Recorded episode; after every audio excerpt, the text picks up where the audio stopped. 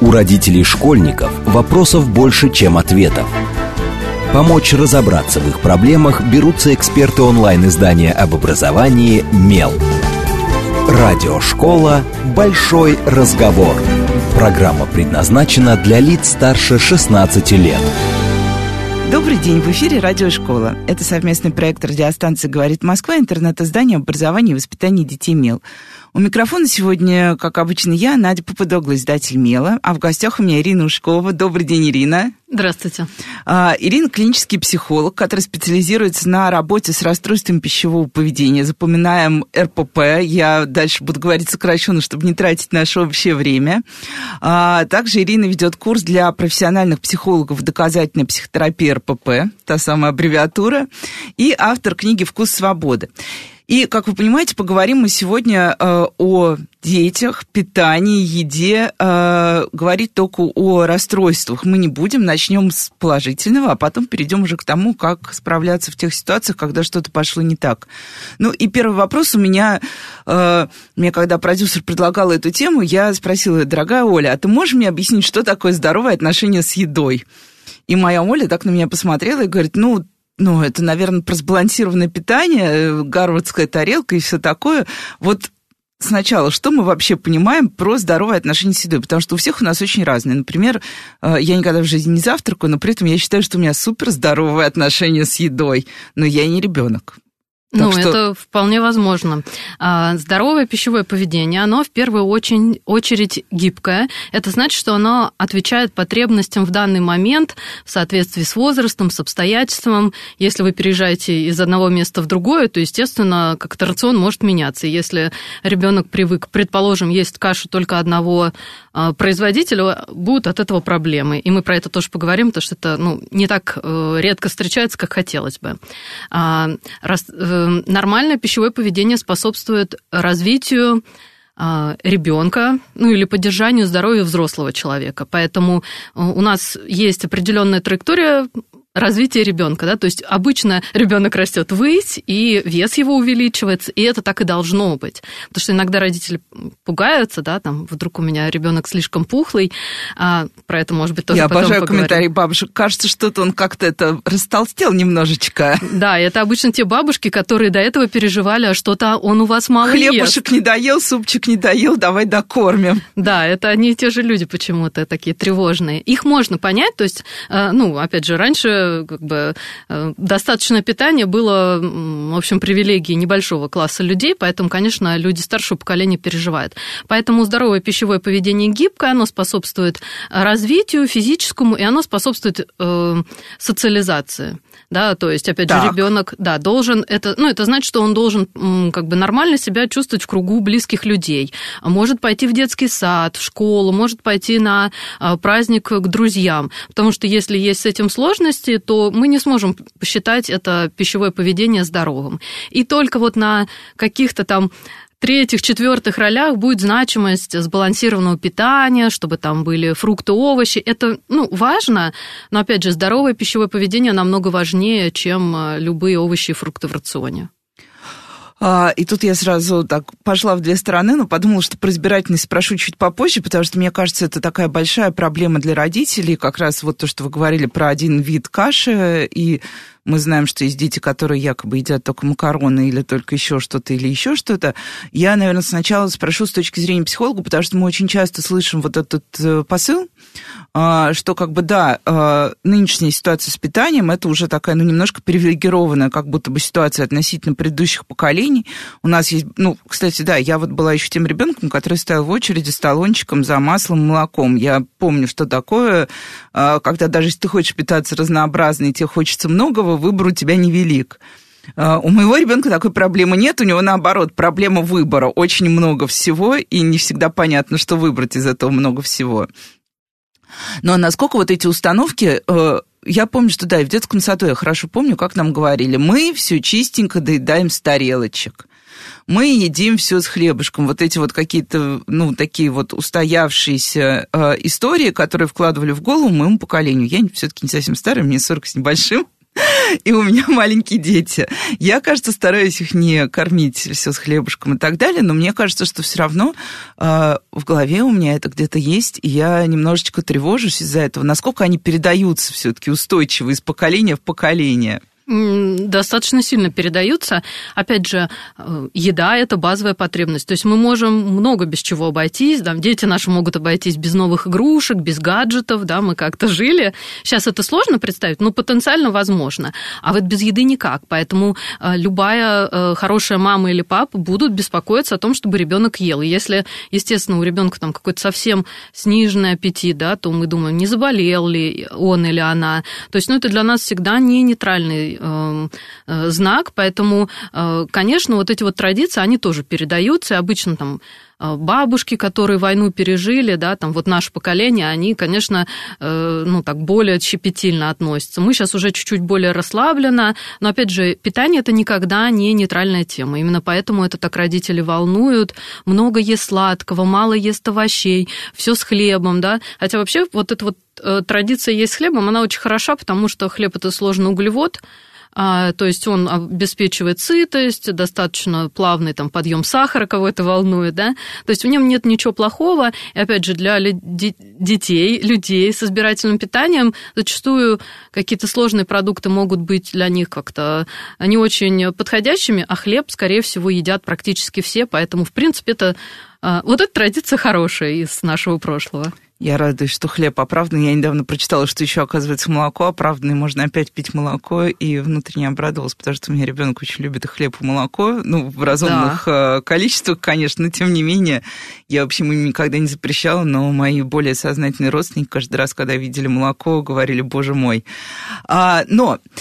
А, тут еще такая история, быстренько тоже, чтобы не, потом не возвращаться к этой теме. А, часто бывает сложным а, как раз вот с теми родственниками, у которых совсем другие какие-то пищевые модели, э, справляться. И вот видя поток писем от родителей детей младшего возраста, со старшим как-то становится уже все спокойнее, а понятно, что когда они маленькие, мы волнуемся в три раза сильнее за все происходящее.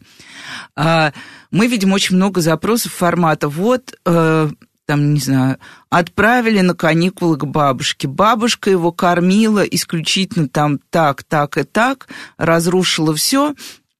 Пытались с ней поговорить, бабушка сказала, я знаю лучше вас. Вот как здесь как-то научиться договариваться, если ты все-таки, ну, многие родители вынуждены делегировать детей бабушкам, дедушкам и прочим сторонним людям с другими жизненными моделями.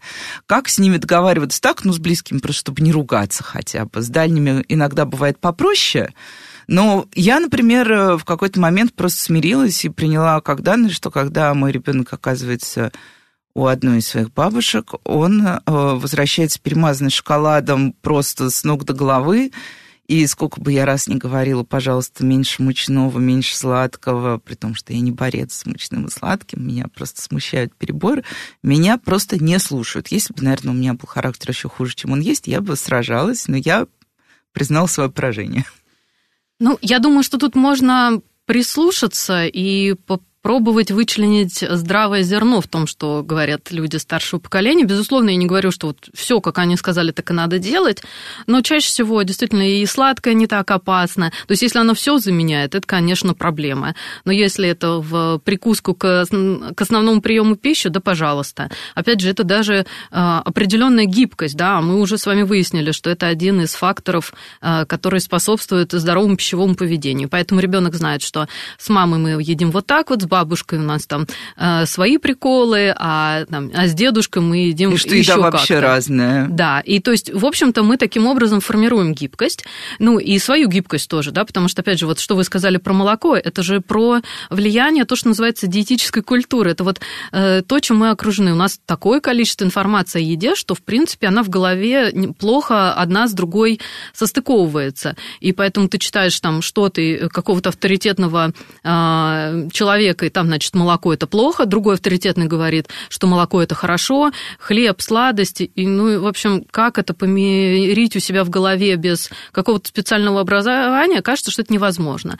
Поэтому, да, вот мне кажется, ваша стратегия, она хороша, что вы расслабляетесь, вы понимаете, что ребенок, ну, как бы, вот если бы его там голодом морили, вот тогда бы вам надо ну, было включаться. Да, это нет, кажется, тогда бы я занервничала. Да, а раз его кормят и кормят как-то по-другому, ну, замечательно. А, я, кстати, тут вспомнила, что недавно я еще видела, как, а, какой, как какой-то популярный блогер советовал везде ходить с одним единственным сортом оливкового масла и везде им только заправлять, потому что все остальные масла канцерогенные и вредные, а это единственное полезное. И я представила, как я даю ребенку в школу литр оливкового масла. Я говорю, только ради Христа, проси, чтобы тебе ничего не заправляли, только наше масло. И это нарушение социализации, да? То есть, ну как будут на, э, на ребенка смотреть? Если на младшеклассника еще ничего, ну старшеклассника или среднеклассника, да, в средней школе, ну тебя засмеют, скажут, вы что там, всей семьей, что ли, совсем такие странные? Упали, да. Да, поэтому, ну это совершенно неэффективно. Это, кстати, очень интересная история, потому что я недавно наблюдала, как сталкиваются как раз в школе а, а, какие-то разные семейные модели питания, потому что, ну, вот э, это было в школе, где, судя по всему, были дети которые, ну, они не пошли в буфет или в столовую в обеденный перерыв, они сидели в классе, а я сидела с ними, потому что как бы я разговаривала с их педагогом. И я обратила внимание, как они ели. Кто-то развернул ланчбокс, там как раз было вот это вот морковочка, орешек, еще что-то, еще что-то. Ну, то есть здоровая, сбалансированная и со склонностью к фрукту овощи, да. да. Другой мальчик вытащил термос. В термосе были макароны по-флотски. Причем еще такая порция, что ну, прям вот все очень серьезно. У третьего был какой-то нейтральный набор, плюс чупа-чуп сверху. И вот девочка, которая э, ела правильную еду, она прям при всех э, мальчику с макаронами по-флотски сказала, Саша, вот ты видишь, при том, что это, мне кажется, был пятый, наверное, класс. Да, это пятый класс, пятачки, самые маленькие в старшей школе. Вот, Саша, ты и так пухлый, а тебе мама еще накладывает вот эту штуку. И протянула, то есть двигали ей явно хорошее побуждение, она протянула ему морковку, типа съешь морковку. Угу. Саше явно было неприятно, а, услышать, угу. что он пухлый, б, что его еда какая-то не такая, и он ушел есть в коридор. Вот что, как вот как быть в таких ситуациях, потому что понятно, что Саша не виновата, и девочка это не виновата, которая ему это сказала. Все действуют из лучших побуждений, и мама Саши не виновата, что она ему дает то, что они привыкли угу. есть. Но мы же знаем, что вот потом, мне кажется, из этого отчасти прорастает то, что ребенок, например, будет дальше прятать свою еду в школе. Не будет ее съедать, будет выбрасывать, потому что ему скажут, что она плохая. Или что-то еще. Вот как здесь быть? Здесь кто должен вмешиваться, я не понимаю? Учитель. Или нужно с детства говорить ребенку, никто не имеет права критиковать твою еду. Да, вот это лучший вариант. А, я дочку научила э, фразе э, «смотреть свою тарелку». Она достаточно такая, конечно, резкая, но зато сразу прочерчивает границы. Каждый в своей тарелке что считает нужным. Опять же, почему э, как бы кто-то наедается яблочком. Вот для меня это совершенно бесполезный перекус, я только еще больше есть хочу от этого.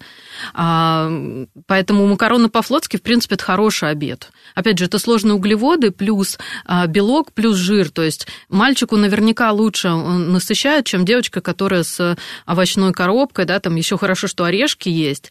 Поэтому, наверное, это было бы идеально, если бы они поделились. Половина овощей, да, там даже не половина, может быть, меньше. И вот э, макароны, это было бы идеально. И еще десерты бы раздали, далее. Вот оно, в принципе, сбалансированное питание. Поэтому, да, мы учим своих детей о том, что э, нету правильного, неправильного, э, твое питание должно удовлетворять твои потребности. Ага, то есть мы вот проговариваем это, потому что странно было бы, если бы, собирая ребенку вот этот бокс в школу, ты говорил, не забудь, никто не имеет права критиковать мои макароны. Это бы, наоборот, мне кажется, вызывало бы реакцию, ребенок бы задумался, а может, с макаронами что-то не так, правда, раз да. мама меня заранее предупреждает. Ну, у меня вот дочь ей 8, и они вот в окружающем мире недавно проходили, значит, про продукты. Она приходит и говорит, о, мам, учительница там такую чушь рассказывала про то, что сосиски это плохо, а у нее любимая еда это макароны с сосисками. Ну, чтобы сразу а кто из детей, собственно, не любит макароны да, и сосиски, да. будем честны. Ну, то есть, ну, вот у нас все подружки едят, это любимая еда. А, вот, поэтому, э, и она так, ну, посмеялась в том, что, я говорю, ну, видишь, учительница, а, она, ну, она не может быть экспертом во всем. Она у нее есть какие-то свои собственные представления, которые ты можешь не разделять. Ты знаешь, что ты питаешься хорошо, растешь хорошо, а, не голодаешь, не переедаешь. Вот это здоровое пищевое поведение. Ну, в общем, ее это очень удовлетворило. Поэтому это, наверное, то, что было, хорошо было бы транслировать и в учебниках, и э, там, учителя, может быть, какие-то профилактические программы проводить. Тогда бы у нас значительно снизилось число людей с избирательностью да, детей, питания, с расстройством пищевого поведения. Но вот пока мы до этого не дошли, к сожалению. Ну вот да, логично про избирательность, потому что, мне кажется, особенно когда тут такое интро. А, мой ребенок э, родился и рос не в России, а, а в стране, где очень любят есть. Это было во Франции. И а, я помню, что когда мы приезжали в Россию, меня поражало, какие ну, простые линейки детского питания стоят у нас и какие сложные там. То есть там какая-нибудь, э, я не знаю, там макароны с соусом болонез уже были 8 месяцев угу. в прикорме, а у нас стояло там пюре ягненок, пюре угу. такое, пюре секое. И педиатр все время мне объяснял, что, типа, вы знаете, Надежда, есть такие очень опасные люди, которые едят только какую-то одну еду и не едят mm-hmm. другую. Вот чтобы такого не было, пожалуйста, не кормите ребенка до трех лет только перетертым пюре из одного овоща, даже если он им наедается. Но потом, неважно, я приехала в Москву, и, и я думаю, не только я, а миллионы мам слышали, что мой ребенок ест только белое. Угу. Мой ребенок ест только пюреобразное или наоборот только то, что там текстурировано, очевидно. Ну, в основном пюреобразные дети любят, ну, потому что не надо, мне кажется, стараться, да, очень да. удобно. Вот. Или только макароны, только картошку, поэтому я вот Существует ли реальная какая-то врожденная избирательность? Ну, я не беру в расчет ситуации, когда, например, есть дети с э, какими-то симптоматикой рас, у которых действительно угу. есть э, особ... у них особое отношение с едой. Если мы говорим об обычном классическом ребенке, у которого нет никаких вот диагностированных отклонений от нормы. Um, ну, во-первых, сейчас и раз считается уже даже не отклонением, ну, да, да а не различием. Да. Да. Точно у нас есть э, у всех индивидуальные особенности. Обычно избирательностью страдают дети очень такие а, чувствительные, они чувствительны как к разным стимулам, да, даже если это не расстройство аутистического спектра, там, к шуму, к запаху, а, это тревожные чаще всего дети.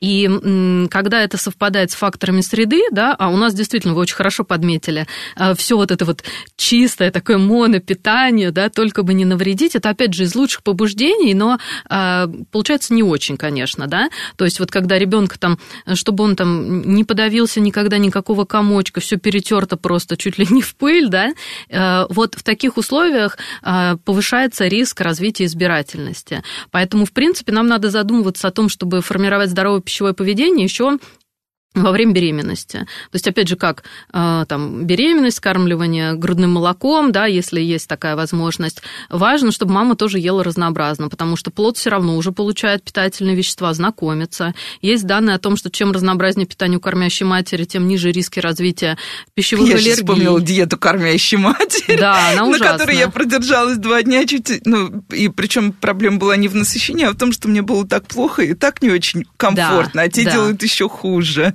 Ну, это прям вот э, форменное какое-то издевательство над человеком, который и так перенес, в общем, а, сложное такое событие в рождении ребенка, и потом ты еще там несколько месяцев. Поэтому, да, никакие педиатрические ассоциации не поддерживают вот эту избирательность кормящей матери. И по-хорошему действительно здорово включать какие-то разные компоненты, а, ну, в каком-то разумном, да, там, формате. То есть не сразу вы все вывалили, да, но регулярно включать вот это в здоровое питание. Еще есть хороший лайфхак – это формировать пищевой интерес. То есть, в принципе, ребенок, конечно, на грудном скармливании, в общем, ну там... Ему и так хорошо. Да, все хорошо. Поэтому как бы прикорм, он у нас даже чаще педагогический, да, то есть чтобы ребенок просто знакомился. Поэтому, когда ребенок уже может там сидеть, да, там 4-6 месяцев, мы его сажаем за стол, мы даем ему тарелку, а, перед этим делаем какую-нибудь успокаивающую медитацию, потому что понимаем, что вся еда, которую мы положим, окажется а, на стенах. Да. Вот. И мы, значит, кладем какие-то там, не знаю, там сваренную морковку. Сейчас даже есть вот этот вот тренд на кусочки, да, то есть вот не пюрешечку, потому что ложкой он себя не покормит. Вот. Но вот кусочки давать, чтобы он там трогал, облизывал, кидал, вот такое взаимодействие с едой. Если ребенок лезет в вашу тарелку, вы прям внутренне ликуете и думаете, боже, вот он пищевой интерес, и даете попробовать, да, там. Это вот то, что, опять же, снижает вероятность избирательного пищевого поведения, а избирательное пищевое поведение повышает риски расстройств пищевого поведения. То есть, ну, вы, в общем, просто можете медаль себе вешать и думать о том, что вы молодец. И если вы вдруг этого не сделали, то это, конечно, тоже не повод э, там посыпать голову пеплом. Всегда есть возможность расширить рацион, но биологическая есть такая э, риски у некоторых э, детей с таким вот очень э, сложным устройством, очень нежным, чувствительным, тревожным. Поэтому мы просто знаем и вот стараемся поддерживать пищевой интерес.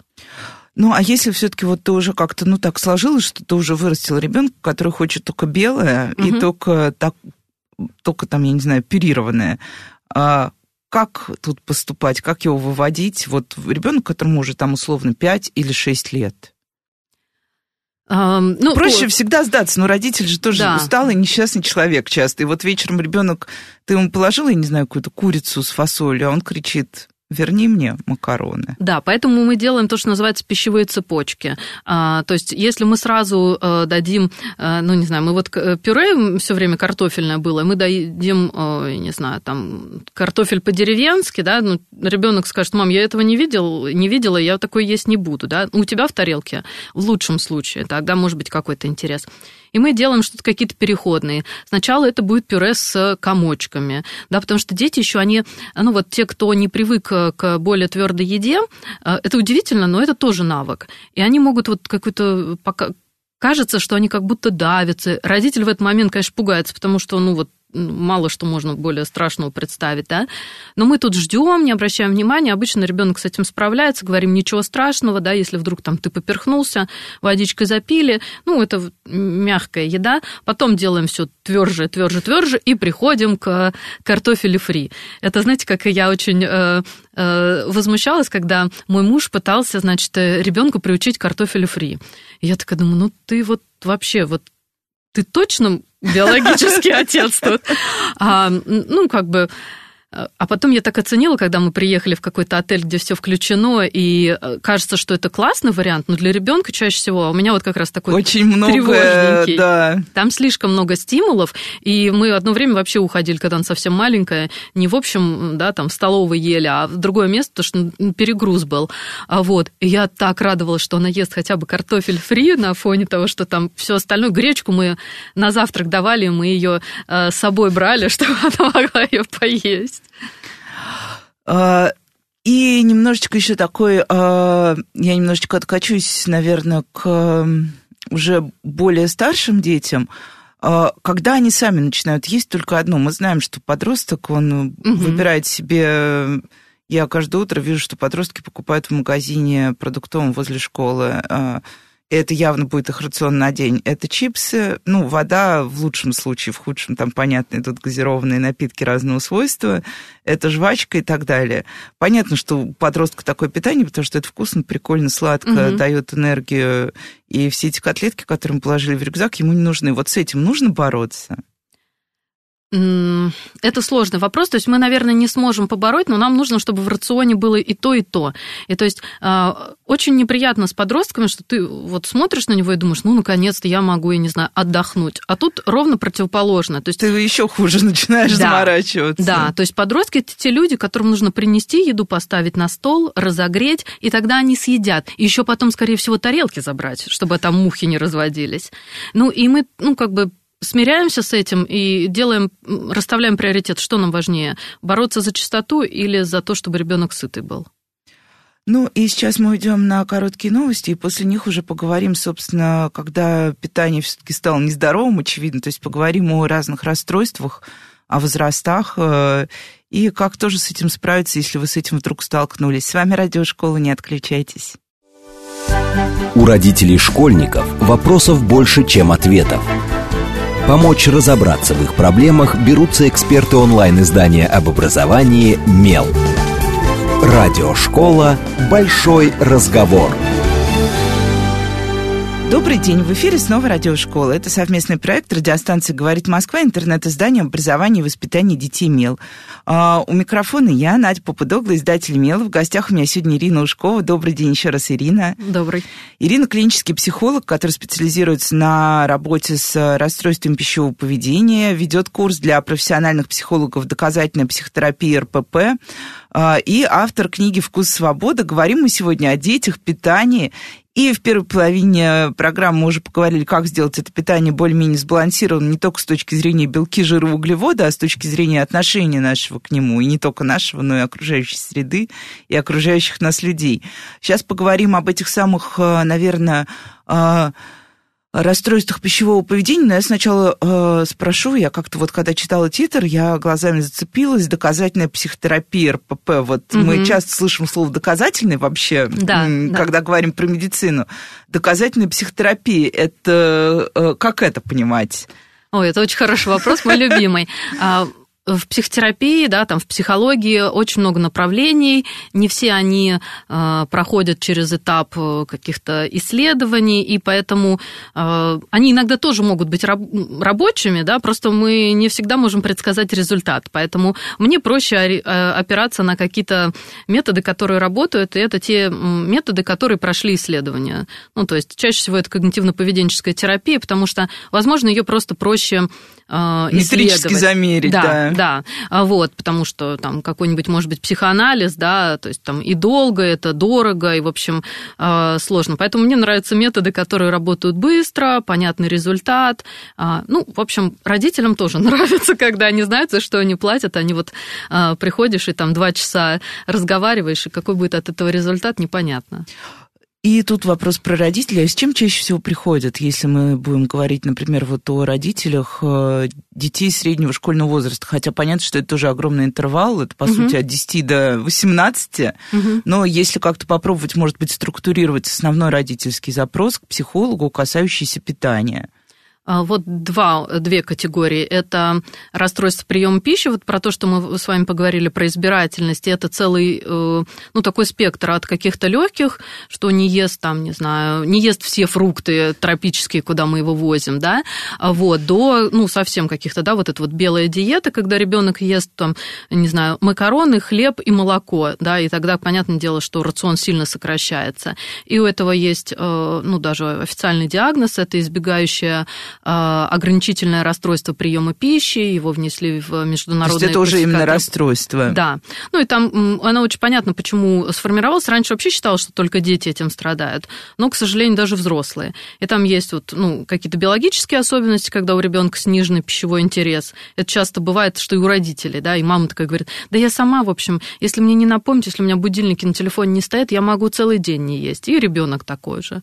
Бывает из-за того, что какие-то неприятные события произошли, там, например, какое-нибудь э, э, там отравление или ротавирус, ребенок так испугался рвоты, да, э, что после этого боится и, и вообще ничего не ест, и ест только там, не знаю, свежее, проверяет. И это тоже может случаться и в любом возрасте. Ну вот э, тот э, возрастной интервал, который вы обозначили, достаточно часто случается. И вторая категория – это расстройство пищевого поведения. Чаще всего приходится нервная анорексия, ну, про нее многие знают, да, и она в подростковом возрасте, конечно, очень часто случается. Это когда ребенок отказывается от еды, потому что э, ну, недоволен или недоволен собственным телом, хочет похудеть, сильно теряет весе, у этого есть последствия для здоровья физического, для психического. Ну, и это действительно повод, чтобы волноваться. Ну, и у РПП тоже, э, да, вот это вот ограничительная, такая повышенная избирательность, это э, причина для волнения. Нервная анорексия, ну, это потенциально угрожающее жизни заболевание.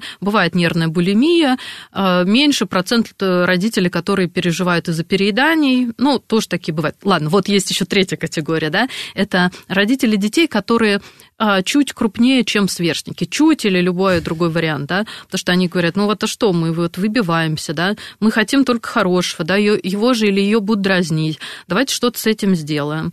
Вот такие три категории. Ну и тут наверное, уже прям пойдем к расстройствам вот этим самым. А, и я помню, что я первый раз столкнулась с анорексией, когда я еще училась в школе. Это было поразительно, потому что тогда никто не знал, что это называется анорексия. Просто у нас была девочка в классе, которая начала вдруг худеть, худела, худела, худела, худела, и говорила, что она становится красивее, красивее, хотя тогда даже, мне кажется, такого вот этого прессинга худобы всеобщего не угу. было. Ну, не могу сказать, что в целом мы были супер все лояльны к худым, к тонким и толстым, но вот нас не окружал миллион соцсетей, где все такие худые и прекрасные как, э, ну, не то что прекрасные, но условно прекрасные. А в итоге в какой-то момент у нее стали видны суставы, угу. а потом она исчезла из школы, и спустя два месяца вернулась, и мы узнали, что она лежала в специализированном стационаре, где ее кормили через э, трубку, угу. вот, и что дохуделась она в 15 лет, там чуть ли не до 28 килограммов при достаточно таком, ну, немаленьком росте. И э, я с ней встретилась случайно спустя 20 лет после этого, и она сказала, что она так и не пережила вот эту историю до конца, и она периодически продолжает, начинает опять худеть. А, действительно ли это какие-то необратимые истории, когда речь идет вот об этой нервной анорексии? И а, откуда она берется все-таки? То есть э, понятно влияние среды, которое говорит угу. всем. Ну, мне кажется, что это, кстати, поразительная история, что мы так долго боролись с тем, чтобы ну, более-менее лояльно относиться к разнообразному весу, а в итоге пришли в мир, где женщины всеми средствами, в том числе медикаментозными, стараются привести себя к состоянию максимальной худобы, максимально угу. возможной. Вот. В общем, во-первых, да, факторы, то есть если нет внешнего давления, может ли нервная анорексия быть следствием просто какой-то глубокой неудовлетворенности ребенка, или тут надо копаться в каких-то семейных еще установках. Э, и в целом, можно ли, да, потом преодолеть последствия этого состояния, даже если мы справились с самим расстройством? Угу. Тогда с конца начну. А, от нервной анорексии можно вылечиться а, в подростковом возрасте и потом с ней никогда не сталкиваться, ну, только при условии, что соблюдаешь правила безопасности. То есть вот э, людям, которые есть этот опыт нервной анорексии, я вообще никому не советую худеть, вот, но особенно им, да, потому что, опять же, отвечаю уже на первый вопрос, у нейроанорексии есть генетическая предрасположенность, то есть не А-а-а. все люди могут, ну, там есть даже вот исследования, да, там а, а, локус в 12 хромосоме, то есть э, опять же, у подростков чаще, чем у взрослых, бывает анорексический эпизод, который потом может развиваться по-разному. И там кто-то говорит, я в детстве там вот так сильно похудела, а сейчас у меня, например, переедание. Так бывает. А, но есть люди, которые генетически склонны к такому дефициту веса, у них даже нервную анорексию называют не только психиатрическим, но и эндокринным заболеванием, потому что ну, там буквально обмен веществ работает по-другому. Им очень сложно этот вес восстановить, им сложно его удержать. Поэтому я говорю, пожалуйста, я умоляю вас, только не худейте ни к свадьбе, ни к Новому году, ни к поездке на море. Вот, вот вам это не надо. То есть они чаще всего восстанавливают свой вес до биологически ну, норма, да. нормального, но они все равно худощавого телосложения. А, поэтому преодолеть можно, но главное повторно, то есть все равно можно повторно заболеть нервной анорексией. Опять же, почему я очень восхищаюсь родителям, которые быстро замечают нервную анорексию, потому что они вот делают лучшую работу, которую они могут сделать, потому что чем дольше ты болеешь, да, я про ребенка, тем а, сложнее восстанавливаться. И нервная анорексия, она влияет на всю семью. И я знаю эти истории о том, как, а, опять же, ну, вначале все думают, о, ну классно же, она заботится о своем здоровье, да, я говорю, она, это не значит, что только девочки болеют нервной анорексией, мальчиков примерно 25%, но они еще реже обращаются за помощью. А, и вроде бы, ну, ничего плохого нет, что стало более разнообразно, там больше овощей включать. А потом смотришь, она худеет, худеет, худеет. И, вот и те... оказывается, что единственное, единственное, что она ест, это один овощ в день. Да, да. И, ну, это бывают прям экстремальные вещи, при этом хорошо учится, и там, может, и в спорте. Ну, в общем, часто это люди-перфекционисты, но это, конечно, очень большая угроза жизни, и поэтому, когда родители быстро спохватываются, да, и... А, а где здесь вот этот самый красный флажок? Вот как спохватиться? Вот, ну, как бы... Я была бы рада, если бы мой ребенок вместо каких-то чипсов и попкорна, которые он очень любит, выбирал на перекус морковку. Вот он стал выбирать морковку. Я, естественно, обрадуюсь. Угу. То есть следишь за весом, следишь да. в целом за поведением за каким-то. Да, э, дети не должны худеть. Дети, подростки, у них траектория роста а, возрастающая. А, каждый раз, когда ребенок похудел, то есть мы как бы сначала думаем про то, а из-за чего это могло произойти. Да? И там из-за болезни может быть, и психическая, но опять же депрессия может приводить к снижению веса изменение, резкое изменение паттернов питания. Вот это вот переход на правильное питание, когда ты, ну, как бы ел нормально, чипсы это, и, предположим, да, там, если ваш ребенок ест и чипсы, потом распробовал, я не знаю, яблоки, ну, вот тогда расслабляемся, выдыхаем. А если он перешел только на яблоки и, не знаю, там, и на белковый изолят, вот тут надо прям беспокоиться, да, потому что у мальчиков чаще э, то, что называется бигорексия, да, когда там низкий процент жира они хотят, да, но при этом большую мышечную массу. Опять же, это вот про стандарты красоты. А, и тут мы тоже начинаем волноваться. А, ну, вот это, наверное, два таких, когда изменяется Да, когда поведение. протеиновое питье заменило все остальное твоему 14-летнему ребенку. Я наблюдала недавно такой как раз долгий период борьбы. А можно ли справиться самим, вот если ты заметил на ранней стадии? Или лучше сразу идти к специалисту и ну, пытаться понять, что происходит? Можно. Некоторые родители прям интуитивно действуют. То есть лучшая стратегия, так как ну, нервная анорексия и вот, в принципе, любой РПП, это там очень сильно вовлечена такая биологическая составляющая, поэтому нам надо вернуть питание к нормальному, нам нужно, чтобы потерянный вес восстановился. Ну и некоторые родители говорят, так, садись, ты сейчас будешь есть там, как бы, я за тебя волнуюсь. Ну, вот. вот мои дети ненавидят такие формулировки, когда я говорю, что сейчас мы будем есть, потому что я за вас волнуюсь. У меня есть еще э, вот 14-летний мальчик, который, ну вот, э, он может целый день не есть. Не угу. потому, что у него какое-то расстройство, а у него бывает такое настроение, он пьет много чая, но целый день не ест. И, естественно, я начинаю ходить вот с этими угу. тарелочками в дверь. К тебе можно? Я тебе тут поесть. И он так, господи, уйди же ты уже наконец. Ну и вы правильно делаете, на самом деле. Я понимаю, что им много чего может быть неприятно, да, им неприятно, что мы не разрешаем э, подросткам гулять э, всю ночь напролет, да, сидеть всю ночь в интернете. Но это наша работа, к сожалению. Она неприятная, она им не нравится, но мы это делаем не ради какого-то чувства власти, а потому что, ну, как бы мы за них отвечаем. Поэтому, э, и смотрите, тут очень тонкая грань. То есть, когда мы говорим про маленьких, да, чтобы вот не сформировать избирательность, нам важно не давить. То есть мы предлагаем предлагаем и надеемся на то, что вот, ну, там... Зайдет. А, Зайдет, да. А когда уже у нас есть нервная анорексия, то мы уже не спрашиваем, что ты хочешь. Вообще им очень сложно, потому что это, ну, совсем измененное состояние сознания. Это, если человек с этим не сталкивался, очень сложно понять, как можно вот в здравом уме отказаться от еды, от вкусной еды, да, там, от того, что ты любишь. А там правда, то есть человек смотрит на там какую-нибудь жирную курочку и прям отвращение испытывает. То, что жир, что на теле, что в тарелке, это прям ужасно. И тут мы должны выдерживать строгость и говорим, нет, слушай, ты должна поесть, у тебя должна быть энергия, и если вы чувствуете, что не справляетесь, вот тогда обращаться за помощью. Просто еще опять же, почему доказательная психотерапия РПП? Потому что у меня часто бывает что семья приходит а, там, с подростком с нервной анорексией, они говорят, и мы вот с психологом занимались, и она говорит, дайте ребенку свободу. И я понимаю, что они потеряли столько времени, хотя они как раз действовали правильно. И мы начинаем с ними там как это называется, передавать контролем за питание, они следят. Ребенку это вообще не нравится, да и родителям это не нравится. Но они выводят своего ребенка в нормальный вес, и тут она говорит, слушайте, а вроде бы я не толстая, и что мне тогда вот? И шоколадки вкусные, но она не только шоколадки ест, да? Это вот прям как будто рубильник выключает, и нервная анорексия перестает работать. А, а пока они давали свободу, надо давать свободу во всем, что не угрожает а, здоровью ребенка. А нервная анорексия очень угрожает.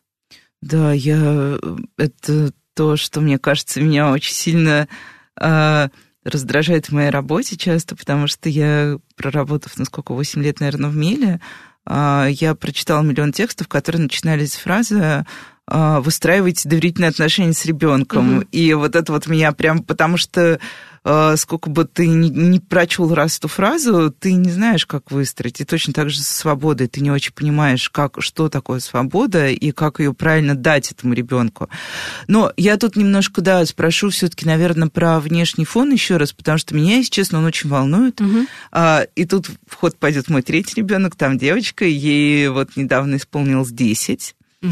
А, и она постоянно подходит к зеркалу и говорит, я толстая, я толстая. Хотя это не толстый она совершенно не толстый ребенок, mm-hmm. она занимается спортом, она, э, может быть, у нее немножечко такое крепкое телосложение, но тут ничего не переделаешь. Mm-hmm. Каждый раз, когда мы разговариваем, а, мне в ответ предъявляют телефон, в котором просто галерея вот этих вот прекрасных женщин, начиная от каких-то топ-моделей угу. и заканчивая какими-то трэш-блогерами, инфлюенсерами и так далее, которые все вот такие вот, угу. там падает миндалинка опять это в чашку, а, идет э, в ход какой-то раствор какого-то гриба, который на весь угу. день подарит сытость. Угу. И более того, я даже а, один раз поймала за употреблением какого-то выданного подружкой препарата, который на весь день, типа, разводится там в порошочке. Я угу. говорю, ты с ума сошла? чужой человек дал тебе порошочек. Угу. Ну, откуда ты знаешь, что в этом порошочке? Угу. Тут может быть все что угодно. Говорит, ну, а ты купи мне тогда проверенный порошочек. Вот как победить эту вот какую-то историю про то, что ребенок хочет отстроить себя относительно, ну, и особенно подросток, у него, понятно, кумир не мама, которая там сидит и на кухне что-то uh-huh. там наворачивает, а совершенно другие uh-huh. люди. Как вот его правильно настроить, чтобы все-таки он, ну, немножко критически относился, что, возможно, не все женщины Ирины Шейк, Угу. А, и не все мужчины это мускулистые, Брэдли поджарые, да, прекрасные какие-то образцы с плаката, а, ну, еще, еще и подфотошоплены. О, да. И вот это то, что мы можем делать как профилактика, развивать медиаграмотность да, про то, что, а, ну вот смотри, да, а, ну вот э, там родительское собрание, условно, да, там родители собрались на концерт, вот посмотри, люди разные, разные, все одного роста? Нет. Цвет глаз разный? Разный. Вес тоже разный. То есть хорошо это прям вот с колыбели закладывать, что люди не рождены быть одинаковыми. Мы расселились по всей планете, и только благодаря тому, что мы очень классно приспосабливаемся. Да. да. И это в том числе вот там высокие есть народы, есть, э, да, там э, низкие, э, полные, худые, потому что, ну, некоторый формат действительно, как вы сказали, крепенькое телосложение, а, да, там более полное, то есть, ну, это вообще-то стратегия, стратегия очень хорошая, да, для выживания.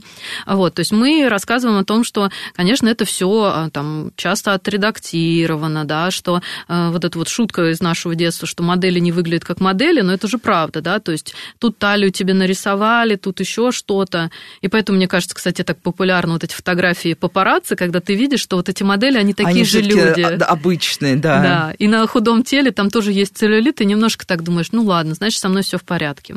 Это одно, что мы можем транслировать. Можно спросить, а за счет чего ты, ну вот, о чем ты конкретно беспокоишься? И там чаще всего вот сколыхивается второй пласт. Отвержение, да, там, что. И мы тогда можем работать на то, а вот, ну, ты же не только, да, а, то, как ты выглядишь, тебя друзья ценят, да, а за что еще? Давай вот это вот укреплять. Поэтому, в принципе, для укрепления самооценки хорошо, когда есть область, в которой ребенок успешен. И вроде бы вот, ну да, там если немного про ваш пример говорим, и вроде бы есть спорт, в котором можно быть успешен, но спорт это еще один фактор риска да, потому что там говорят, вот, мы все худеем, еще что-то, кто-то может комментировать, и тут вот, да, как бы э, вы ее каждый раз лечите после этого, говорите о том, что смотри, какие у тебя, чтобы тебе хорошо заниматься, у тебя должно быть достаточно питания, вот у тебя, смотри, вот тут результаты, вот тут, вот это не от веса зависит, да, а, да, там, подруги тебя ценят, мальчики там тобой интересуются, да, ну, какие есть интересы, и переводить вообще, может быть, с и такого эстетического в функциональный. Смотри, какое у тебя классное тело. Да? Вот мама тут посидела два часа, у нее уже спина болит. У тебя ничего не болит, да, после целого дня в школе. Вот классно же, давай вот как бы радоваться. И, конечно, это хорошо на себя примерять, да, и тоже там, если мы стоим, рассматриваем свою складку жира, ну, ребенок быстро считает. Да, это. да, да. Я, мы недавно как раз это обсуждали, что начинать надо не с ребенка, а с того, что ты подходишь и говоришь, кажется, к лету надо похудеть. Да. И потом дети просто запоминают все вот это вот зелененькие, кругленькие, квадратненькие. Это на самом деле не только даже про вес, а в самых разных э, наших жизненных историях случается. А, про возраст еще немного. Э, я когда ну, достаточно давно записывал в этой же студии эфир с э, гинекологом, который специализируется на, ну, работает в, с детьми. И она сказала, что возраст пубертата уже статистически очень сильно снизился. Понятно, что когда у девочки снижается возраст пубертата, угу. за ним как бы тянется и все остальное. Молодеют ли вот эти вот э, истории про расстройство пищевого поведения? А, потому что, ну, сейчас вот, да, пубертат в 10 лет, оказывается, считается нормой. Как да. Мою маму поразила эта информация, когда я ей рассказала. маленькие девочки, да, и вот уже не избирательность, а именно то, о чем мы говорим, анорексия, ну, булимия и переедания. Вот мне это же кажется самое популярное триад. Ну, это три такие э, оформленные диагностические категории, а все остальное считается неспецифическим. В общем, в чем не разобрались мы. А, да, молодеет, к сожалению. И там, причем так интересно, оно расширяется, оно и молодеет, и стареет. И раньше казалось, что нервная анорексия это болезнь только молодых, э, э, тонких, звонких, а теперь это может в любой момент и в климакс случиться.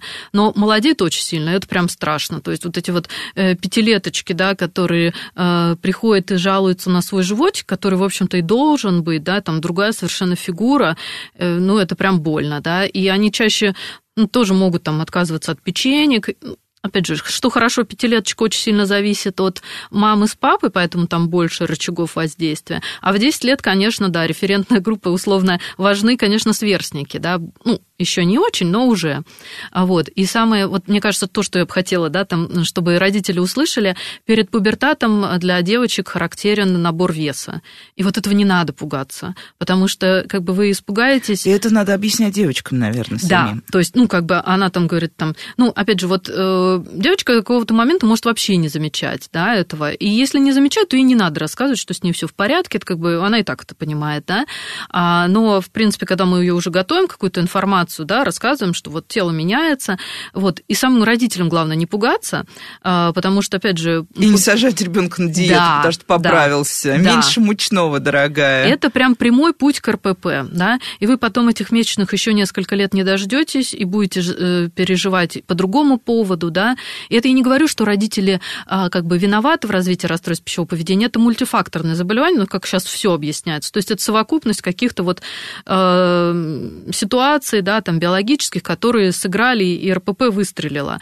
Вот. Но у родителей есть хоть какой-то рычаг для того, чтобы его предотвратить. Вот на этом надо да, э, сфокусироваться. Поэтому мы детей не сажаем на диету, не комментируем свои, чужие тела, а стараемся обеспечить им регулярное питание. Вот что для подростков, да, э, как бы они не хотят, но мы им все равно подсовываем. Мы не можем их заставить съесть там это, э, картошку с котлеткой, но мы можем, например, сэндвич сделать, который и удобно есть, и мы его туда красиво нашпиговали, там и овощи, и салат, и белок. И модненько получилось. Да, и как бы даже можно выложить в социальные сети, сказать, в общем, вот смотрите, как я сделала, и не важно, что это сделала мама. Да, это не выглядит как э, унылая тарелка, в которой шлепнули это да. пюре, и ты такой сидишь, ешь и чувствуешь себя маленьким ребенком, а не взрослым человеком, каким ты себя чувствуешь в 15. А, ну и буквально у нас одна минута. Мальчишки, а, мы часто слышим, что их сложнее отвести как раз к специалисту, угу. они сложнее признают, так это или нет. Да, однозначно. И что тогда делать, как с мальчиками быть? Как вот тащить за уши? Ну, я не представляю, как дотащить 15-летнего. Если есть подозрение на расстройство пищевого поведения, можно прийти без э, ребенка на консультацию к психологу, который на этом специализируется, поговорить, э, обсудить стратегию, и можно, в принципе, работать даже без подростка, потому что там основная цель – это чтобы родители э, адекватно обеспечили питание. Это способен, ну, это, это реализуемо, поэтому этого вполне бывает достаточно. У нас пока еще есть какая-то возможность контролировать своих детей, чтобы они были в безопасности, нам надо ее использовать. Э, и многие волнуются, что доверительные отношения пострадают, но, но на самом деле дети часто потом во взрослом возрасте говорят, да, вот у меня клиентки взрослые говорят, ну что я благодарна, там, не знаю, отчиму, никто не мог настоять на том, чтобы я начала есть, а он смог, и я думаю, что он спас мне жизнь, и это правда. Ну что ж, спасибо большое, друзья. Приятного аппетита. Мне захотелось есть, потому что я, как обычно, не завтракала. А, давайте, да, будем просто, как обычно, мне кажется, внимательными друг к другу, к нашим детям и к самим себе. Мне кажется, вот это хорошо, что в этот раз мы это очень проговорили, потому что, да, нет кругленьких и нет зелененьких. С вами была Радиошкола. До встречи на следующей неделе.